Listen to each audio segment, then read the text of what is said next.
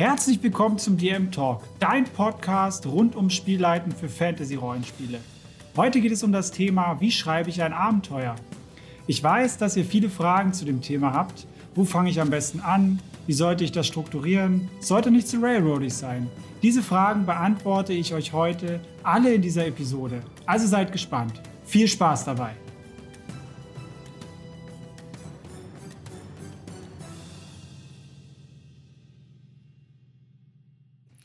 Hallo ihr Lieben, ich bin Chris, aka der Spielpädagoge und heute wollen wir über das Abenteuerschreiben reden. Gleich vorweg, das ist eine Methode, äh, die ich euch heute vorstellen werde, um Abenteuer zu schreiben. Es gibt natürlich ganz, ganz viele andere Sachen. Viele von euch machen das äh, natürlich sehr intuitiv, ähm, aber mit einem bisschen mehr Struktur und ein bisschen, sage ich mal, Theorie dahinter äh, kann man sich das Leben da wesentlich einfacher machen. Und die Methode, das szenisch aufzubauen, funktioniert auf jeden Fall sehr gut und die benutze ich halt auch so sehr gerne. Und wie gesagt, es ist nicht der heilige Gral. Ähm, da muss jeder schauen, was, wie er gerne ja, da an die Sache herangeht. Was ist das Ziel für heute? Äh, mein Ziel ist es mit dieser Episode, äh, dass ihr anhand eines One-Shots versteht, äh, wie man Abenteuer szenisch aufbaut. Ähm, dafür bekommt ihr ein Beispielbild von mir, äh, anhand dem ich euch an einem Beispielabenteuer das Prinzip und die Vorteile äh, für diese Methode erklären möchte. Und wie schon gesagt, das Ganze werde ich anhand eines One-Shots machen. Ähm, das funktioniert aber auch für normale Spielsitzungen, für laufende Kampagnen, die man vorbereitet. Das kann man sogar so weit äh, benutzen, dass ihr auch für Kampagnen oder für ja, kleinere Arcs, so drei bis fünf äh, Abenteuer oder wie auch immer äh, ein, ein Teilaspekt eurer Kampagne aussehen könnte, äh, als abgeschlossene Geschichte, kann man, dafür auch, kann man das auch benutzen. Ähm, aber äh, den Aufbau von Kampagnen, den würde ich noch mal eine extra Episode beleuchten, da man da noch ein paar Sachen mehr berücksichtigen sollte und auch muss, meiner Meinung nach. Dementsprechend konzentrieren wir uns heute auf diese One-Shot-Geschichte beziehungsweise auf eine Spielsitzung und äh, ich werde halt immer wieder mal ein paar ja, Seitenverweise äh, auf die größeren Spielebenen ja, machen. Wie gesagt, das Beispielbild, ähm, das möchte ich euch mal ganz kurz erklären. Das findet ihr auch als PDF äh, im Anhang etwas kommentiert und ausführlicher. Ähm, schaut es euch einfach mal mit an das, äh, oder nehmt es dann auch als Vorlage. Das, denke ich, sollte als Grundlage ausreichen. Was sehen wir hier auf jeden Fall? Wir sehen hier so einige Kreise in verschiedenen Farben mit Blau, Grün und Rot. Ähm, diese Kreise nennt man äh, Punkte und das gesamte Schema zusammen ergibt ein Flowchart, so nennt sich das. Ähm, genau, diese fünf Knotenpunkte, die ich hier gewählt habe, die stellen jeweils eine Szene dar. Also ein so eine runde Bubble ist eine Szene und die werden mit Pfeilen oder Pfaden miteinander verbunden. Jeder Knoten steht, wie gesagt, für eine Szene in dem One-Shot.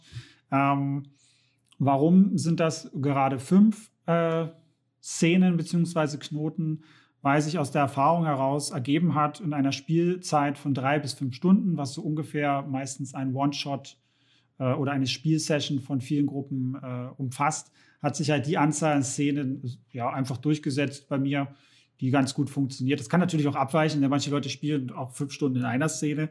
Äh, manche spielen wesentlich mehr Szenen. Das ist immer so ein bisschen eine Gruppensache, aber so roundabout fünf Szenen ist immer eine ganz gute Sache zur Vorbereitung.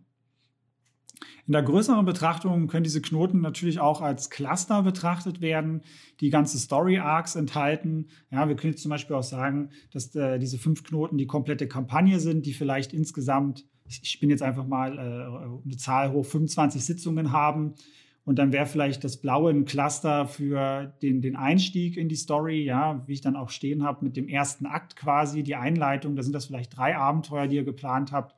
Und der Mittelteil sind dann verschiedene Stränge, Abenteuerstränge, die dann zum Ende führen. Ähm, das kann man natürlich auch auf der Ebene betrachten. Aber wie gesagt, äh, dazu kommen wir in einer extra Folge.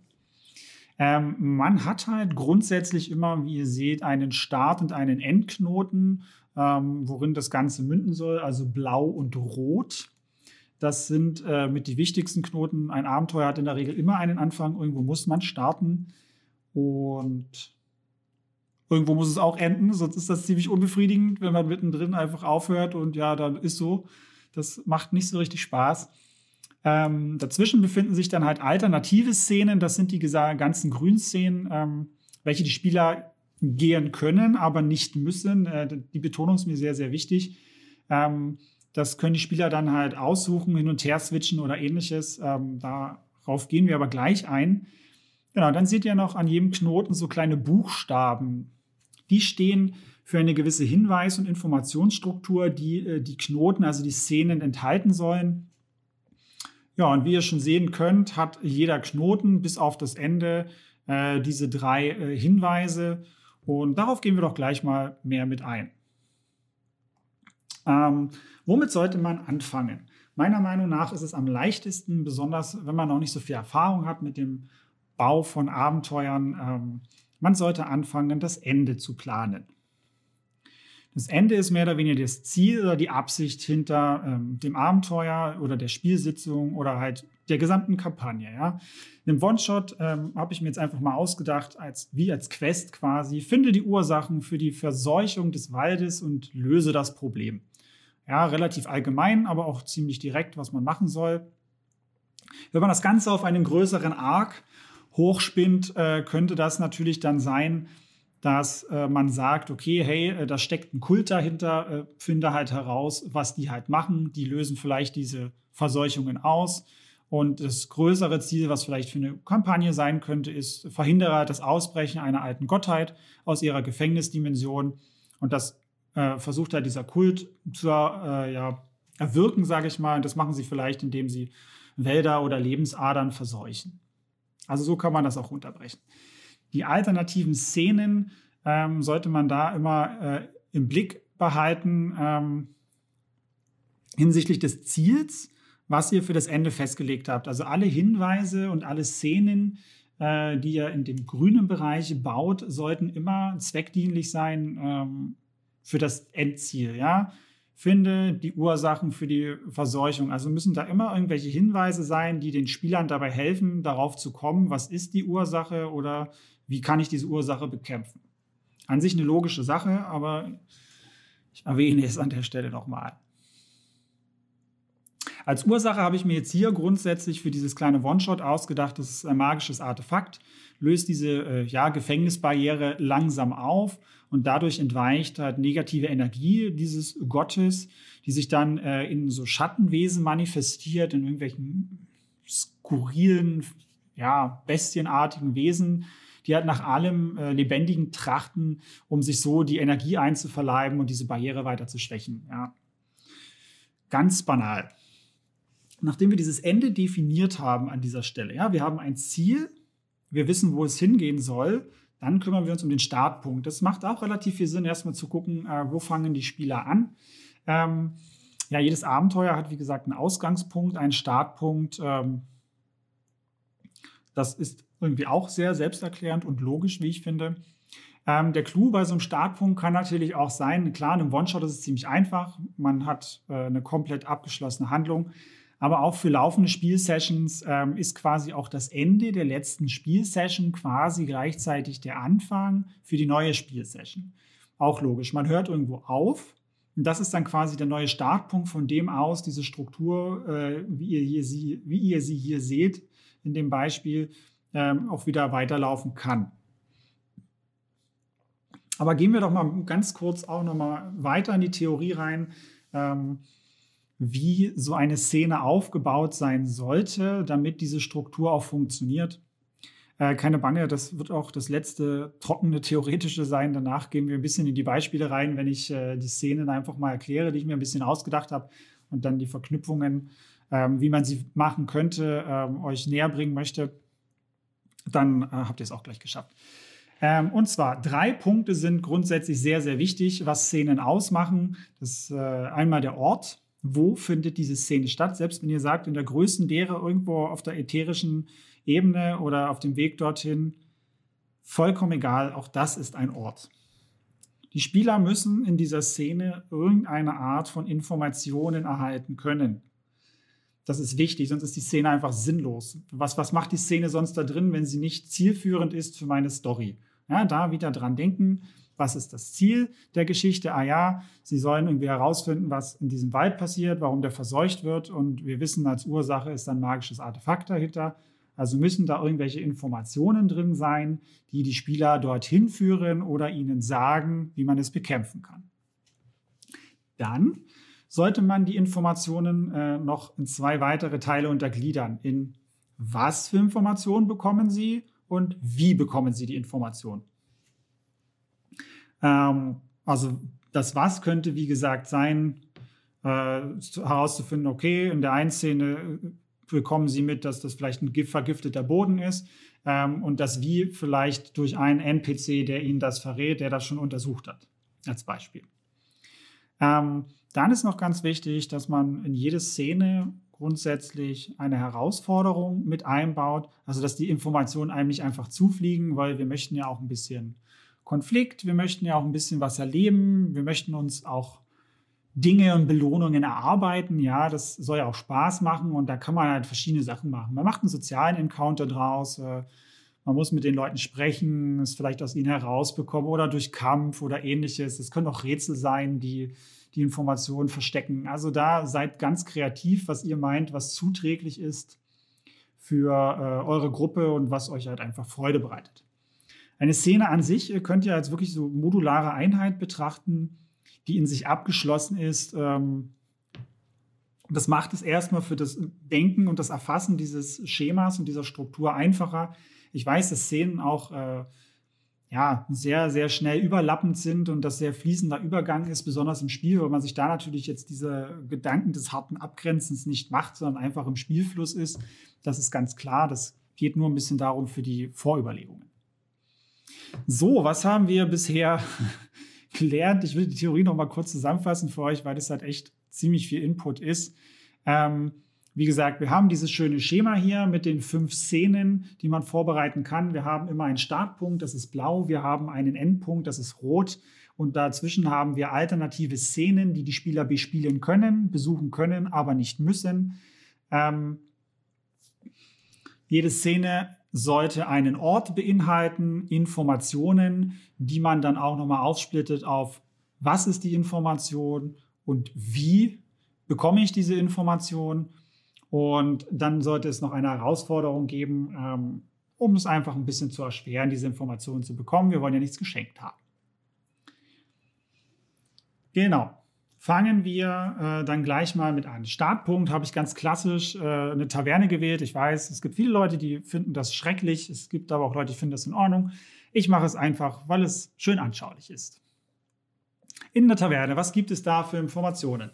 Ähm, wie schon erwähnt, diese drei Hinweisregel, jeder Knoten sollte, jede Szene sollte drei Hinweise äh, beinhalten, die jeweils auf eine andere Szene ja, hinweist. Also hier in dem Fall der Startknoten auf A, B und C, also die drei alternativen Szenen, damit die Spieler einfach eine gewisse Auswahl haben, ähm, wo sie Informationen herbekommen können.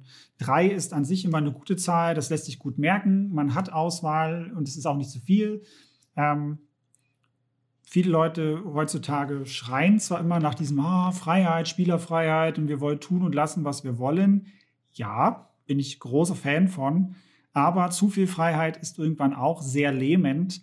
Ähm, deswegen ist es für viele Gruppen in der Regel sehr, sehr gut, wenn sie einen gewissen Rahmen bekommen. Deswegen sind drei Alternativen hier ähm, einfach eine gute Sache äh, zur Vorbereitung, weil wir können natürlich auch 20 Szenen vorbereiten, aber das kostet uns auch wieder sehr viel Zeit und das wollen wir auch nicht unbedingt. Ähm, außerdem bringt es halt den Vorteil mit, wenn ihr jede Szene mit diesen äh, drei Hinweisen bestückt, könnt ihr euch mehr oder weniger aussuchen, ob ihr das ganze Abenteuer ein wenig äh, sandboxiger gestalten wollt oder halt eher Railroaden. Ich weiß, jetzt kommen die nächsten Vorbehalte. Äh, dieses Railroading ist ja immer so verschrien bei den Leuten, was ich immer sehr schade finde. Das ist halt einfach eine Art und Weise, wie man Abenteuer leitet. So, jetzt mal als kurzer Exkurs dazu. Ähm, es ist eine Art und Weise, Abenteuer zu leiten, wie man das früher sehr lange getan hat. Und ich finde, das hat immer noch seine Berechtigung. Es kommt immer auf die Gruppe drauf an, was euch Freude bereitet. Und es gibt auch Gruppen, die haben an Railroading Freude. Dann ist das in Ordnung so. Mit dieser Struktur könnt ihr das wunderbar umsetzen. Ihr könnt aber auch diese Freiheit des Sandboxings ähm, anwenden, je nachdem, worauf ihr halt Lust habt. Außerdem bringt es den weiteren Vorteil, wenn man eher der Planungsmensch ist, hat man hier eine solide Grundstruktur, hat aber immer noch genug Freiheiten für das Improvisieren und umgekehrt genauso, wenn man nicht so der Planungsmensch ist und eher so der Improvisationskünstler, dann muss man nicht so viel machen, kann äh, sich das hier grob äh, zurechtschustern, sage ich mal, und dann den Rest einfach komplett aus dem Stehgreif machen. Macht mir übrigens am meisten Spaß. Ich bin nämlich auch nicht so der Planungsmensch, weil mir das immer viel zu anstrengend ist. Bin eher so der chaotische Impro-Mensch. Ihr könnt mir auch gerne mal in die Kommentare schreiben, ob ihr eher so auch der chaotische äh, Improvisationskünstler seid oder doch eher der knallharte Planungstyp. Das würde mich mal interessieren. So, steigen wir nun in die Szenen ein. Ähm, Startszene, wie gesagt, äh, hatten wir die Taverne als Ort. Da gibt es dann drei Hinweise, die man ähm, nutzen kann. Und zwar habe ich mir das ganz einfach gemacht. Es gibt halt einen Hinweis, dass es äh, zu einem Magier führt, der in einer Hütte wohnt, zu einer äh, Hexe am Waldrand und einem Kräuterkundler, der irgendwo auch in der Stadt äh, so sein kleines Alchemie-Lädchen hat. Und äh, die Information, ähm, wie bekommen Sie die, habe ich mir einfach, habe es mir einfach gemacht mit NPCs. Das bietet sich einfach in der Taverne an. Da kann man natürlich klassisch den Wirt nehmen ähm, oder halt irgendwelche Leute, die dann da sich darüber unterhalten, über das Phänomen, was gerade passiert ist, besorgt sind und dann vielleicht schon einige Informationen springen lassen, ähm, worüber äh, ja, die, äh, was die Spieler dann schon mit anhören können. Also das bleibt ganz euch überlassen. Äh, ich würde es mir aber grundsätzlich relativ flexibel halten an eurer Stelle. Also jetzt nicht konkret nur den Wirt sagen, sondern einfach auf NPCs allgemein beziehen. Weil das hat den Vorteil, wenn ihr den Wirt dann schon mit fünf Sätzen beschrieben habt und eure Spieler sich einfach null für diesen Wirt interessieren, ähm, seid ihr auch nicht so überrascht darüber. Und äh, für die Anfänger unter euch, die auch vielleicht noch gar nicht gespielleitet haben, das wird definitiv vorkommen, dass ihr irgendwas ganz toll und super beschreibt und die Spieler sich einen Scheißdreck dafür interessieren, was ihr da gerade gesagt habt, weil sie andere Sachen einfach spannender finden. Und das ist auch vollkommen in Ordnung. Ähm, und da ist halt diese Trennung halt super wichtig, dass ihr einfach wisst, was müssen die Spieler hier erfahren. Ähm, ja, sie sollen erstmal einen Hinweis bekommen, dass es einen Zauberer gibt, einen Kräuterkundler gibt und eine Hexe gibt, die über dieses Phänomen irgendetwas wissen und wo sie hingehen können. Ja, und selbst wenn sie keine Leute ansprechen wollen, könnt ihr dann immer noch sagen, okay, ich habe jetzt entkoppelt, dieses Bewusstsein dafür, das ist, sind die Informationen, die hier übertragen werden müssen und dann können die auch irgendwie anderweitig äh, ja, überbracht werden. Jetzt klassisch äh, Abend, äh, Briefe oder einen Aushang oder Tagebucheinträge, Leute irgendwie heimlich belauschen, irgendwie sowas. Also da gibt es viele Sachen, die ihr euch ausdenken könnt, worauf ihr auf jeden Fall, worauf ihr Lust habt. Ähm, im optimalen Fall springen die Spieler auf irgendetwas davon an. Entweder wollen sie zur Hexe gehen, ähm, wollen zum Magier gehen oder wollen zum Kräuterkundler gehen. Das wäre dann das Optimale, da müsst ihr nichts improvisieren. Ähm, und mal angenommen, die Spieler bewegen sich dann aus der Startszene, quasi in dieser Einleitung, den ersten Akt, den ihr dann hinter euch gebracht habt im Spiel, bewegen sich dann ähm, zur Szene A als Beispiel. Das könnte die äh, Szene mit der Hexe sein. Auch hier legen wir wieder einen Ort fest. Das wäre eine Hütte am Waldrand. Ähm, dann gehen wir die Informationen durch, wieder das Was und das Wie. Was für Informationen äh, erhalten die Spieler da? Da gibt es auch grundsätzlich drei Informationen, wieder nach dieser drei Hinweisregel. Ähm, wir haben ja hier äh, Hinweisverweise auf die Szene B, C und D, das Ende.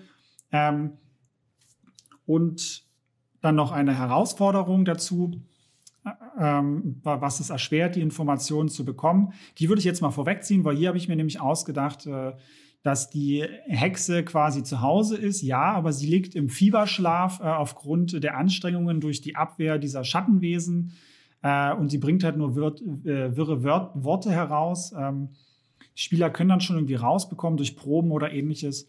Ja, die hat irgendwie irgendwas, das hat auch magische Ursache. Wenn sie ganz äh, schlau sind, dann kommen sie vielleicht auch drauf, dass es damit zusammenhängen könnte.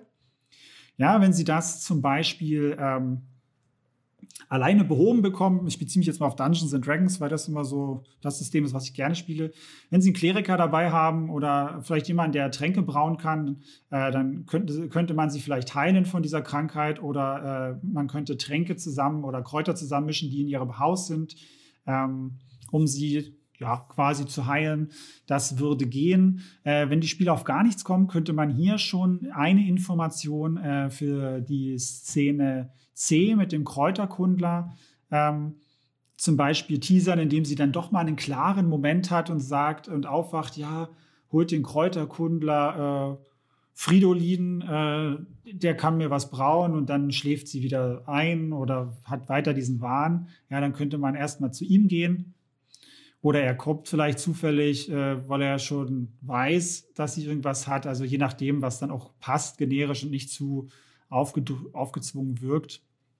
Wenn sie dann wach ist, könnte sie natürlich auch für Szene B dann die Information über den Magier haben, dass sie ihn vielleicht auch dafür beschuldigt, ja, dass er äh, dieses Phänomen da im Wald ausgelöst hat und sie ist sehr wütend äh, auf ihn, äh, vielleicht auch, und das kann verschiedene Ursachen haben. Vielleicht hat sie einfach eine Antipathie, ähm, oder vielleicht hatten die mal was am Laufen miteinander oder er ist einfach diese Art von Mann, der so klischeehaft als Magier nach Macht strebt und äh, keine Ahnung, da was veranstaltet hat im Wald. Also das äh, ist euch überlassen, ne?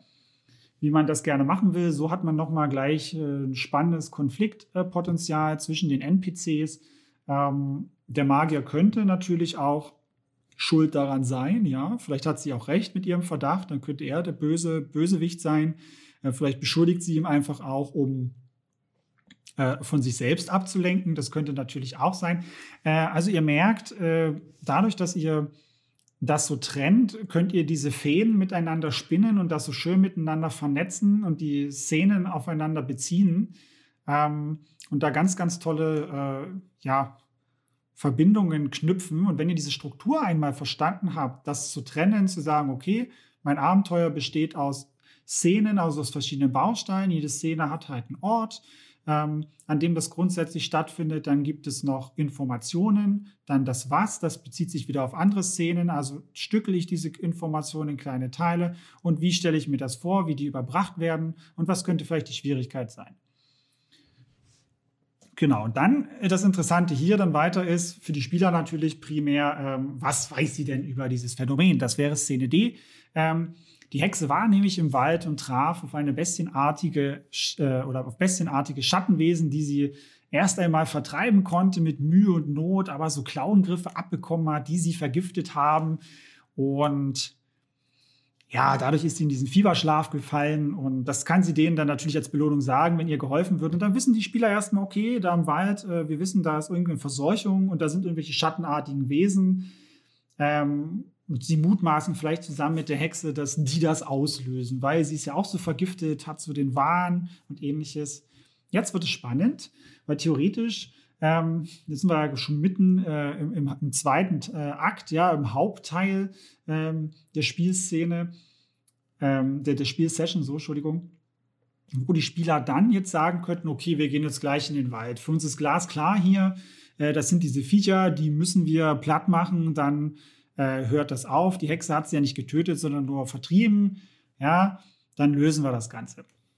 Hier gibt es jetzt folgende Möglichkeiten. Ihr könntet natürlich dann sagen, okay, äh, ich gucke jetzt auf die Uhr, wir spielen in der Regel vier Stunden. Wir haben jetzt schon so ungefähr zweieinhalb bis drei Stunden für diese zwei Szenen, also den Start in der Taverne und das Spiel mit der Hexe gebraucht. Okay, dann gehen wir jetzt da zum Finale. Da mache ich dann noch einen schönen Kampf im Wald mit diesen Schattenwesen. Die sind vielleicht relativ schwer zu treffen, lösen vielleicht auch ein bisschen Vergiftung aus. Ähm, das wird dann auch ganz spannend. Dann, dann droppen die vielleicht am Ende dieses magische Item, äh, wenn sie alle gestorben sind. Das kann man kaputt machen und dann hört die Verseuchung auf. Könnte ein solides Ende sein des Abenteuers, kein Problem. Man könnte aber auch sagen, hey, gut, wir haben jetzt eine Stunde gespielt, wir haben noch drei Stunden vor uns. Hey, lass die mal in den Wald laufen. So, dann laufen die in den Wald, kommen auf diesen verseuchten Boden und stellen fest, ah, alles verdorrt, riecht auch so ein bisschen verwesend und stechender Geruch in der Nase. Und dann treffen die vielleicht auch wirklich auf diese Kreaturen, metzeln die ab. Ist vielleicht auch gar nicht so schwer. Äh, diese magische Präsenz verzieht sich erstmal und sie sind im Glauben, dass, äh, das Ganze schon beendet ist. Sie gehen zurück, kassieren ihre Belohnung ein, schlafen vielleicht in der Taverne, freuen sich. Ja, Abenteuer zu Ende. Na, na, na, na, na, nee, die Nacht. Ah, Mensch, Fieberwahn und ganz schwer und furchtbar. Ah, und die Spieler werden dann krank und Mensch, kriegen genau das Gleiche ab. Dann könnte Ihnen vielleicht der Kräuterkundler wieder einfallen. Wechseln wir die Szene äh, zu C zum Beispiel. Ja? Dann könnte man vielleicht dahin gehen. Und der, wenn Sie dem noch nicht begegnet sind, könnte Ihnen dann erzählen, also er könnte Sie heilen und er könnte Ihnen dann erzählen, ja, er hat das den Wald schon untersucht und ihm kommt das so vor, als wäre der Boden verseucht und es breitet sich halt aus, ne? als würde das Leben entzogen werden den Leuten und es macht die Leute krank und das könnte giftig sein für Lebewesen, für andere. Ja, das ist dann so eine Information. Wären die Spieler vorher schon zur Szene C gegangen, hätten sie diese Information bekommen und hätten sich vielleicht entsprechend mit dem Kräuterkundler darauf vorbereiten können, bevor sie da reingegangen sind. Jetzt haben sie natürlich selbst herausgefunden, sehr schmerzvoll, äh, dass das äh, nicht so toll ist. Hm, kriegen jetzt aber vielleicht noch eine Möglichkeit, wenn sie jetzt bei ihm waren, äh, danach zu korrigieren, vielleicht so einen Immunisierungstrank zu machen oder eine Maske, die das abhält. Keine Ahnung, lasst euch da was einfallen. Und auch hier wieder das gleiche Prinzip. Ne? Ähm, wo ist der Ort? Ne? Das, das Haus des Kräuterkunders, Informationen, wieder in was für Informationen bekommen Sie hier und wie, äh, wie kriegen Sie die? Also halt durch den Kräuterkundler selbst mit ihm reden. Und er würde halt dann über Szene D genau das sagen, dass der Boden verseucht ist, wie ich das gerade schon ausgeführt habe, und ihnen vielleicht auch dabei helfen, Vergiftung zu heilen oder ähnliches. Und er könnte dann natürlich auch noch auf andere Szenen verweisen, indem er sagt, hey, ähm, da gibt es halt noch eine Hexe im Wald, vielleicht hat die halt auch was gesehen, ja, weil sie wohnt ja direkt am Wald und ist da auch viel mit Tieren und Ähnlichem, dann könnte man die auch fragen. Ne, wenn jetzt die Spieler zum Beispiel zuerst bei Szene C gewesen wären, hätten sie erfahren, okay, der Boden ist verseucht, muss man vorsichtig sein. Ähm, dann vielleicht zur Hexe gegangen wären und dann herausgefunden hätten, hey, okay, äh, da sind auch noch schattenartige Wesen, die verseuchen dann vielleicht den Boden so extrem bösartig. Ja, dann kann er natürlich immer noch auf den Magier verweisen. Ähm, der meinte, er ist ein relativ versierter Forscher, wenn es irgendwas Magisches ist, ähm, könnte der vielleicht irgendwas dazu wissen. Ja, dann könnten sie vielleicht auch noch zur Szene B gehen und sagen, hey, äh, lieber Magier, wie sieht denn das aus? Ich, äh, wir haben hier das schon, das schon rausgefunden. Ähm, als Herausforderung habe ich mir hier ausgedacht bei dem Magier. Also sie müssen sein Vertrauen erstmal gewinnen. Der ist relativ argwöhnisch und will ja nicht mit seinem Wissen so rausrücken und er redet da nicht so gerne über das äh, Phänomen. Das könnte natürlich auch gleich wieder die Information von der Hexe ähm, ja, mehr verstärken, wenn sie zum Beispiel da zuerst waren und sie gesagt hat, hey, der ist schuld daran, das ist so ein Typ, äh, der macht sowas. Und die sie das vielleicht schon wissen, die Spieler, dann können sie vielleicht damit arbeiten. Ähm, vielleicht hatten sie wirklich eine Liebschaft ja, miteinander und äh, die können dann irgendwie ein bisschen Druck auf ihn ausüben und er packt dann quasi aus. Aber vielleicht hat er auch gar nichts gemacht, ja, oder es ist ein gescheitertes Experiment. Oder wie ich am, ganz am Anfang gesagt habe von der Podcast-Folge, wenn wir das als größeren Arc betrachten wollen und da vielleicht ein Kult dahinter steckt, äh, die das mit den ähm, magischen Items ausgelöst haben, vielleicht kennt er diese Art von Magie und hat halt schon diesen Verdacht, dass das so ein Kult sein könnte. Vielleicht war er ja da auch mal Mitglied und ist quasi so ein Aussteiger. Also wie ihr seht, da gibt es ganz viel Potenzial und das ermöglicht euch meiner Meinung nach ähm, diese tolle szenische Struktur einfach super, weil ihr, vor allem wenn ihr euch dieses, ähm, dieses Schaubild auch aufzeichnet und visualisiert, wirklich die Möglichkeit habt, mit wenigen Schlagworten zu sehen, okay, ich habe die und die Orte, ähm, ich habe die und die Informationen in kurzen Brocken und habe dann und weiß dann, okay, das ist die Information, so soll sie überbracht werden, das könnte die Herausforderung an der ganzen Geschichte sein ähm, und kann so zu meinem Ende kommen und ganz flexibel sein wenn die Spieler dann irgendwann das Ende äh, erreicht haben und, sag ich mal, äh, den, den, den, Boss besiegt haben, vielleicht dann auch äh, das Item gefunden haben. Wenn es ein One-Shot ist, kann man das natürlich dann offen lassen und äh, sie können versuchen herauszufinden, okay, wo kommt denn diese, dieses magische Item her, dieser Gegenstand her. Äh, es könnte auch so typisch äh, Gothic-like äh, enden wie bei Gothic 2, wo dann irgendwie hier äh, Zardas kommt und sich irgendwelche Macht einverleibt, dich dann anlacht, ganz fies, hämisch und dann sich einfach verzieht und dann, okay, äh, Cliffhanger, bitte warten Sie bis zum nächsten Spiel. Ähm, könnte hier halt genauso laufen. Also da bleibt euch äh, sehr, sehr viel offen durch diese Struktur und auch dann könnt ihr wieder, weil jetzt hier natürlich an dem Ende bei D äh, keine drei Hinweise platziert sind, könnt ihr dann natürlich auch wieder äh, drei Hinweise platzieren, wenn ihr meint, äh, dass ihr dieses, wenn es ein One-Shot ist, dann weiterspielen wollt. Könnt ihr einfach hier einen Cut machen mit einem Cliffhanger. Du kannst als Spielleitung sehr gut zuhören über die Theorien deiner Spieler, wenn sie darüber reden, sich darüber freuen und dann sagen, hey, okay, das schreibe ich mir doch mal auf. Und dann sind das vielleicht genau diese drei Hinweise, ähm, die dabei waren, ähm, die die Spieler dann verfolgen könnten, diese Theorien, die sie haben. Und die könnten dann wieder in einem ähnlichen Schema, wie ihr das jetzt hier in dem Schaubild habt, ähm, münden. Und so könnt ihr euch das weiter aufbauen. So viel grundsätzlich erstmal zu diesem äh, Aufbau, wie man Abenteuer mit Szenen bauen kann. Das Ganze abschließend vielleicht kann man auch noch super mixen. Ähm, wenn deine Spieler zum Beispiel was ganz anderes wollen, und du diese Art von Abenteuerbau ähm, verstanden hast, verinnerlicht hast und ein bisschen Übung darin hast, dann ist es auch kein Problem, das einfach zu switchen. Ja? Wenn zum Beispiel die Spieler äh, überhaupt nichts von diesen drei Dingen anspricht, mit dem äh, Magier, der äh, Hexe und dem Kräuterkundler, und sich irgendwie der Meinung sind, ah ja, ich habe da mal so ein Gerücht in der Stadt gehört, da gibt es in der Kanalisation äh, so ein Rattenwesen, ein verfluchtes. Das ist ja ganz klar, der ist verflucht, der, der muss das irgendwie wissen, weil verfluchter Boden. Fragt nicht, hatte ich alles schon. Ähm, kann ja sein. Es ist überhaupt kein Problem. Dann geben die Spieler euch schon den Ort, die Kanalisation, dann geben sie euch auch schon ähm, dass wie bekommt man die Information durch das Rattenwesen, ja? Und die Information selber habt ihr ja schon. Ihr habt ja auf äh, die in den alternativen Szenen äh, A, B, C habt ihr ja schon alle drei Informationen, die relevant sind, um dieses Abenteuer zu lösen, ja? Ähm, und das könnt ihr dann einfach äh, verschieben. Dann geht in die Kanalisation, dann lasst die da drin, wenn eure Gruppe gerne kämpft. Halt ein paar Encounter machen gegen Riesenratten weiße Alligatoren, was weiß ich, oder ihr wollt ein bisschen mehr Survival à la Cthulhu machen, dann immer irgendwelche Schatten im Fackellicht, die dann um die Ecke sind, die scheinbar äh, nach euch greifen wollen, nach den Spielern oder irgendwelche Tentakel, die aus dem Wasser kommen und euch da reinziehen wollen. Ja, das kann man ja dann natürlich äh, individuell gestalten. Da haben wir natürlich auch gleichzeitig schon die Herausforderung. Ähm, und dann verschieben wir das einfach dahin, ja. Und wenn die Spieler dann natürlich sehr viel Zeit drin verbringen, könnt ihr auch problemlos ähm, die Informationen, die ihr eigentlich auf drei alternative Szenen aufgeteilt habt, auch in eine packen oder in zwei Szenen packen, ist ja total egal. Hauptsache, es ergibt ein bisschen Sinn. Ja, der Kräuterkundler äh, könnt ja auch alle drei Sachen herausgefunden haben, wenn ihr wisst, okay, äh, wir haben schon eine ganze Weile gespielt. Die Spieler sind vielleicht auch schon ein bisschen hm, knitschig, weil viele Sachen noch nicht geklappt haben. So äh, seid ihr sehr, sehr flexibel damit und könnt es halt, wie gesagt, verschieben. Und ja, mit der Zeit äh, kriegt ihr das mit einem Blick sehr, sehr gut hin. Ähm, das zu verteilen und umzuschieben, dann klappt das quasi wie automatisch. Das ist mittlerweile bei mir der Fall.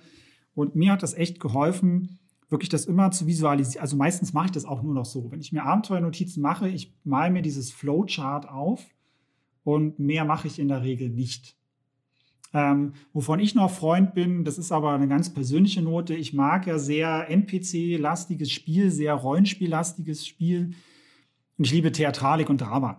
Ähm, deswegen baue ich natürlich dann immer noch, äh, um noch Würze reinzubringen, persönliche Drame der NPCs mit ein. Ja? Hier haben wir wieder drei NPCs. Das ist eine super, super schöne Verbindung. Ja, vielleicht gab es wirklich meine Liebschaft. Ähm, ich bin ja mal Fan von so ein bisschen, ja, modernem, trashigerem Spiel, ja, wo man sagt, okay, zum Beispiel, vielleicht hat der Magier was mit dem Kräuterkundler ähm, und einer hat äh, vielleicht das Problem, äh, dass er nicht richtig dazu stehen kann, ja, und äh, die Hexe ist vielleicht eifersüchtig ähm, und möchte einen oder vielleicht auch beide für sich gewinnen, ja, ähm, und so kann man auch mit solchen Elementen arbeiten. Das finde ich ähm, auch sehr, sehr spannend und das bringt nochmal so ein gewisses, ja, so ein gewisses Extra mit, wenn man drauf steht.